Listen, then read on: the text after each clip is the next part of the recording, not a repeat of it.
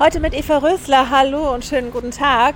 Im Hintergrund hört man zwar noch einige Bagger, aber eigentlich ist hier alles bereit. Das neue Gefahrenabwehrzentrum in Gießen wird heute Nachmittag feierlich eingeweiht. Und wir sind diejenigen, die jetzt einen Blick hinter die Kulissen schon mal werfen dürfen. Mein Guide ist Tobias Hennemuth. Hallo, ich grüße Sie. Schönen guten Tag, hallo. So, wo gehen wir denn jetzt zuerst hin? Ich würde empfehlen, wir beginnen jetzt mit der Feuerwache. Ja, dann gehen wir doch jetzt rein. Acht Jahre waren es von der Planung bis zur Einweihung heute. Hier sind jetzt die Berufsfeuerwehr Gießen, das Amt für Brand- und Bevölkerungsschutz und auch bald die Leitzentrale vom Landkreis. Alles unter einem Dach.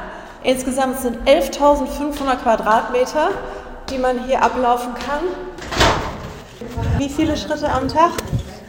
Also ich schaffe es nie in einem 24-Stunden-Dienst unter 18.000. Nächste Tür. Einmal auf, einmal durch.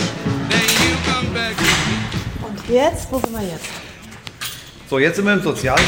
Das bedeutet so das Herzstück der Feuerwache. Wir haben angrenzend unseren Sportraum. Die Küche ist hier. Hier wird gefrühstückt, Mittag gegessen. Hier haben wir die Ruheräume. In der Küche bereitet Oberbrandmeister Björn Jorns auch schon das Essen für die Wachmannschaft vor. Pro Tagschicht sind es 13 Feuerwehrleute. Insgesamt arbeiten rund 75 Männer und 5 Frauen bei der Berufsfeuerwehr Gießen. So, und heute gibt es was zu essen? Heute gibt es Chili con Carne für die Kollegen. Und Ja. Zwiebelschneiden. Genau, das gehört ja dazu.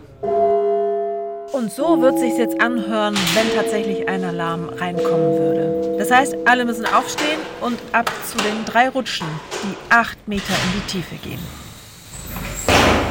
So, unten angekommen geht's auch direkt in die Wagenhalle. Hier stehen 28 Fahrzeuge bereit. Äh, Und jetzt kommt tatsächlich ein Einsatz rein und innerhalb von einer Minute fährt der Wagen hier vom Hof. Ja, so kann's gehen. Eva Rösler aus dem Gefahrenabwehrzentrum in Gießen.